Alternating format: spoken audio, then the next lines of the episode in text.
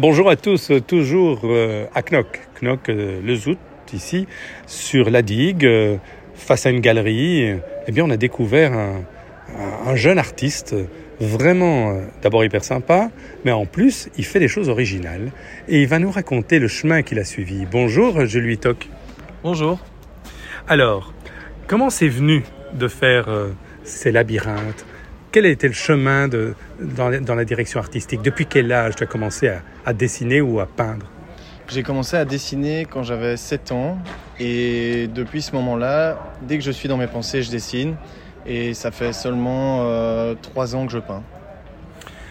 Alors dès que tu es dans tes pensées, pourquoi tu veux, tu veux les fuir? Tu, tu pars un peu dans tous les sens. C'est quoi? C'est un côté thérapeutique? Oui, effectivement. Donc, euh, dès que je réfléchis un petit peu et que j'ai besoin d'un petit peu m'évader, euh, je prends une feuille, du papier, du, de, quoi écrire et je, je, dessine ou je peins. Euh, je prends ce que j'ai sous la main. C'est un peu une manière pour moi de, de, méditer.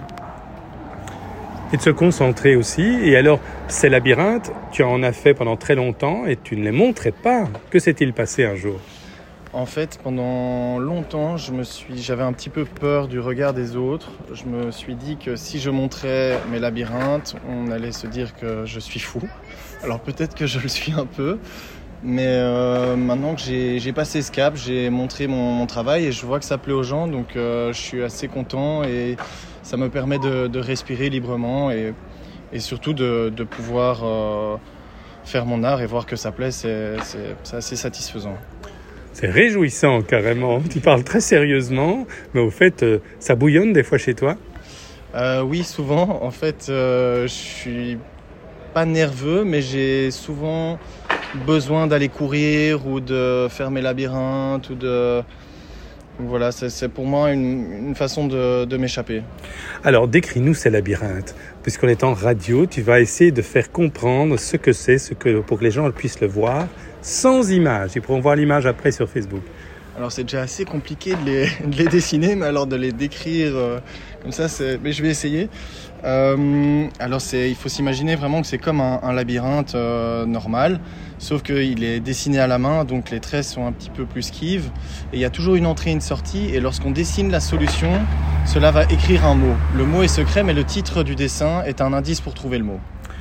En plus, tu as donné un côté intellectuel à la chose. On doit réfléchir à un certain moment et puis on doit faire l'exercice. Et alors, il y a tous les formats et toutes les couleurs. Et, avec quelle matière? Alors pour l'instant, je peins beaucoup à l'acrylique, mais je peins aussi euh, à l'huile.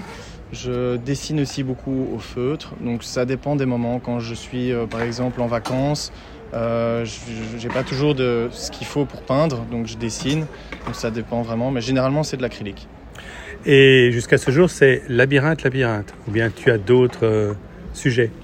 Euh, jusque maintenant, c'est labyrinthe, labyrinthe. Et je suis passé du 2D au 3D.